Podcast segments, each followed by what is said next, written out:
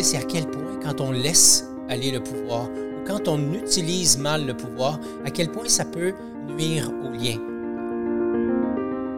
Je suis donc en mode attente. J'attends qu'elle me revienne et, dit autrement, je me soumets à la volonté de l'autre, à sa disponibilité, au moment où cette personne-là va choisir de revenir vers moi. Bienvenue sur le podcast Courageusement humain. Être courageusement humain, c'est danser avec ce que la vie nous réserve. C'est oser être soi dans la relation à l'autre. Être courageusement humain, c'est savoir prendre sa place et contribuer à un monde vrai. C'est passer des conversations accessoires au dialogue authentique. Apprendre à être courageusement humain, ça commence maintenant.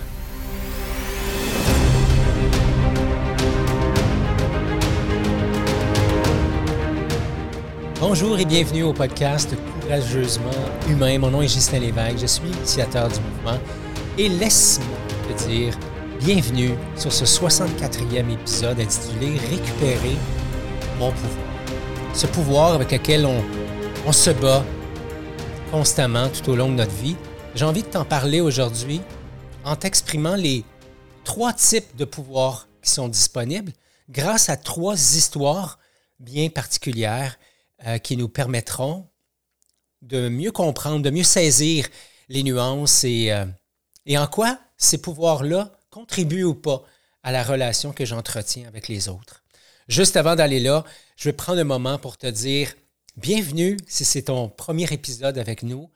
Je vais prendre le temps de te dire salut, comment vas-tu? Et euh, installe-toi, j'espère que tu trouveras réconfort dans les podcasts Courageusement Humains. À toi qui es là depuis un certain temps, qui est là peut-être même depuis le début, je vais te dire bonjour, à nouveau bienvenue, content de te retrouver. Et euh, finalement, merci à ceux et celles, à toi qui as partagé le podcast, à toi qui as mis euh, ton avis sur la plateforme, euh, sur ta plateforme préférée. Et merci à toi qui as partagé le podcast, les différents épisodes, autant sur Facebook, autant sur, euh, sur LinkedIn. Je les vois passer euh, de plus en plus.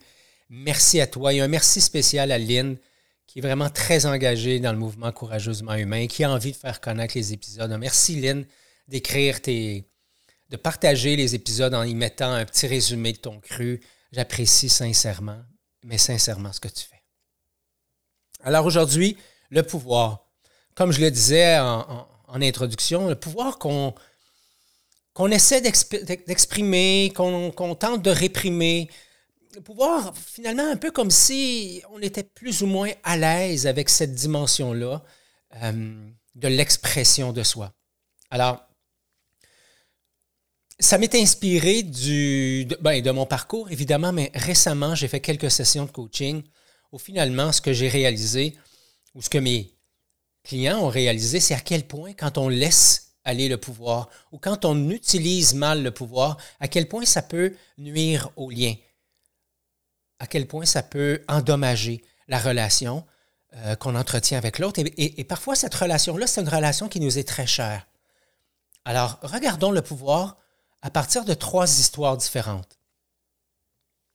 Je me retrouve dans une situation extrêmement frustrante, hyper frustrante, où j'attends après quelqu'un dans un de mes projets. La personne me dit qu'elle va s'occuper d'une partie quelconque du projet. Et bien, la réalité, c'est que, ben, en bout de ligne, moi, je ne vois pas cette partie-là revenir vers moi. Elle me dit qu'elle va s'en occuper, elle m'a dit qu'elle va le faire, mais concrètement, je n'ai pas de retour.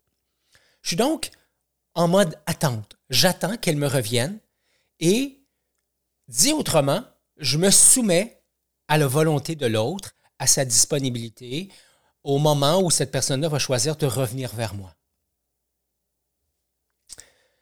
Deuxième histoire, cette même personne finit par revenir vers moi et finalement, ce qu'elle m'apporte, ce qu'elle produit comme tâche, c'est pas du tout ce qu'elle m'avait promis. Je m'impatiente, je tempête même, et je lui fais comprendre que je suis pas du tout content.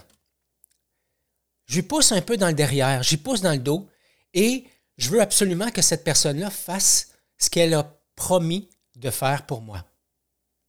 Dit autrement, je suis en train de soumettre l'autre à ma volonté. Et finalement, avec cette même personne, je vois bien qu'il y a quelque chose qui ne va pas. Je choisis donc d'aller vers l'autre. Au lieu d'attendre qu'il revienne ou qu'elle revienne vers moi, je m'en vais, je, je vais vers cette personne-là et je prends le temps de m'asseoir avec elle et de m'informer sur ce qui est vivant là maintenant. Qu'est-ce qui se passe pour lui, pour elle? Dans cet espace-là, je suis habité par la curiosité, par la compassion, et je cherche à co-créer le lien avec l'autre. Autrement dit, nous collaborons, nous co-créons et le moment et la relation. Comme tu peux voir, trois histoires complètement différentes. La première, je suis en attente. La deuxième, je bouscule l'autre. Et la troisième, je m'informe, je suis curieux, je co-crée la relation avec cette personne-là. J'ai choisi trois histoires qui s'écoulent dans le temps avec la même personne. Pourquoi j'ai choisi de faire ça comme ça? C'est que très souvent, ce que j'entends, c'est que la relation que j'ai avec Paul, si Paul c'est un dominant, c'est moi qui le soumis. Et si en contrepartie, j'ai une, relation avec, euh, avec Pierre et que c'est moi le dominant, lui, là, c'est lui qui a une relation de soumis avec moi.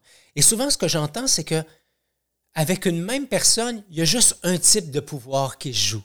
Quand dans la réalité, le pouvoir se joue dans tous les sens. Parfois, je suis en pouvoir sur l'autre, parfois, je suis en pouvoir sous l'autre, et parfois, je suis en pouvoir avec l'autre. Donc, trois histoires, trois histoires vraiment très vraies, où pendant un moment, je suis en attente de ce que l'autre va m'apporter, donc je me soumets à l'autre en pouvoir sous, et ensuite, je me fâche, là, je veux lui imposer des choses, je suis en pouvoir sûr, et finalement, je m'assois avec et je décide de co-créer. Tout ça pour dire, mais, c'est quoi le pouvoir?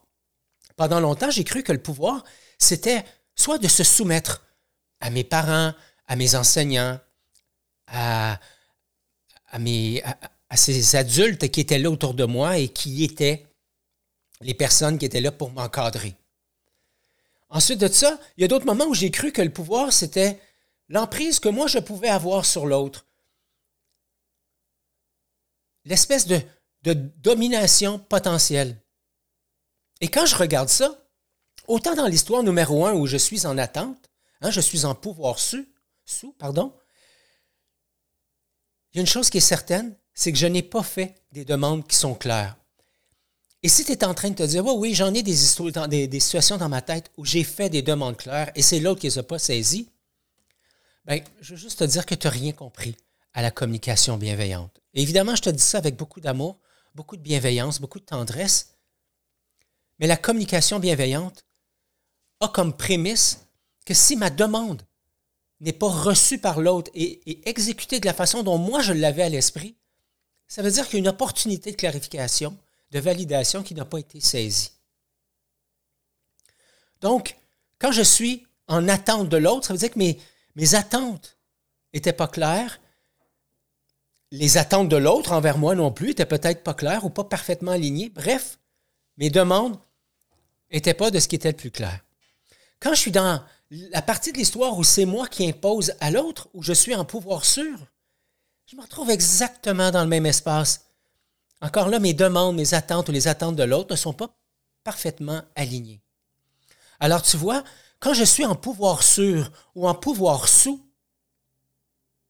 c'est l'exercice de mon pouvoir, c'est pas tout à fait le mot que j'allais prononcer, c'est l'exercice de mon pouvoir qui se fait à partir d'un espace qui n'est pas un espace euh, euh, qui va nourrir la relation, mais qui est plus un espace où je suis en mode un peu victime par, rapport à l'autre, donc je me soumets à l'autre en pouvoir sous, ou à partir d'un espace où j'ai envie d'imposer en pouvoir sûr, et encore là, ma demande, mes attentes, quand je vais les exprimer, ne seront pas reçues de façon adéquate par l'autre. Je peux bien sûr pointer l'autre du doigt et expliquer à toutes mes amis, et je peux même essayer de convaincre Ghislain pendant, son podcast pour lui dire Hey, moi là, mes demandes étaient claires, mes attentes étaient claires, c'est l'autre qui a absolument rien compris. Mais comme je le disais tantôt, c'est pas comme ça que ça joue dans le monde de la communication bienveillante. Alors le pouvoir, c'est quoi? Le pouvoir, c'est l'art de prendre soin de ses affaires. Le pouvoir, c'est l'art de prendre soin de ses émotions. Le pouvoir, c'est l'art de prendre soin de ses besoins. Et non pas d'intriquer tout ça. Le pouvoir, c'est l'art de départager la réalité de l'interprétation que j'en fais. Le pouvoir, c'est l'art de regarder la réalité et d'extirper les émotions qui m'appartiennent, les besoins qui m'appartiennent, et d'en faire autant en regardant le monde de l'autre, la situation de l'autre ou la façon que l'autre a de voir les choses ou de ressentir les choses. Le pouvoir, c'est oser nommer, oser nommer les inconforts, même si ça déplaît. Pas tant mieux si ça déplaît. Pas j'ai peur que ça déplaise, donc je ne le ferai pas. Pas j'achète la paix et je ne veux pas trop déranger, puis je ne veux pas trop être vu. Mais je nomme ce qui est présent avec bienveillance et pour moi et pour l'autre, en y ajoutant de l'auto-empathie. L'auto-empathie, c'est cet espace où je prends le temps d'accueillir ce qui est là pour moi dans le but de nourrir ce qui est là pour l'autre. Alors quand j'y ajoute une, touche d'auto-empathie, je suis donc outillé pour nourrir et le monde autour de moi et surtout et le lien que j'ai avec l'autre. Donc dans l'histoire numéro 3, je suis en pouvoir avec. J'utilise mon pouvoir de compassion, de curiosité, de connexion, de vulnérabilité, d'authenticité pour aller vers l'autre, m'asseoir avec lui et finalement, je choisis de co-créer avec l'autre. Le pouvoir avec, ça veut dire que j'accepte que l'autre vit des choses, j'accepte que je vis des choses et qu'on met ça ensemble dans le but de co-créer quelque chose. J'exprime ce qui est là pour moi. Donc je m'exprime et je laisse aussi l'autre s'exprimer. Je l'accueille et je suis aussi accueilli. Dans le pouvoir avec, c'est un espace sécuritaire. C'est un espace où ensemble, nous co-créons un environnement, un espace de collaboration, de sécurité et d'actualisation. En résumé, il y a le pouvoir sous, où je me soumets à l'autre, à sa volonté, inconsciemment ou consciemment. Il y a le pouvoir sur, où je prends une position ascendante sur l'autre, où j'impose, je domine, pas forcément avec violence, je peux dominer même dans la non-violence, hein, en boudant, en me fermant, en me tournant euh, vers autre chose, vers quelqu'un, en rejetant l'autre. C'en est une forme de violence et c'est une forme de pouvoir sûr.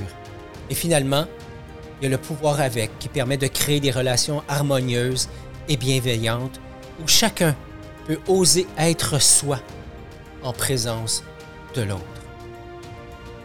En conclusion, exercer son pouvoir, nourrir ses besoins, être conscient des besoins de l'autre et de ce qui les nourrit. C'est aussi ça, être courageusement C'est tout pour l'épisode d'aujourd'hui. Merci beaucoup d'avoir été là. Si tu as apprécié l'épisode, n'hésite pas à la partager avec tes amis, à nous laisser un commentaire et même à t'abonner sur ta plateforme préférée. Ça nous permet de faire connaître l'émission. Et comme à l'habitude, je t'invite à être courageusement humain.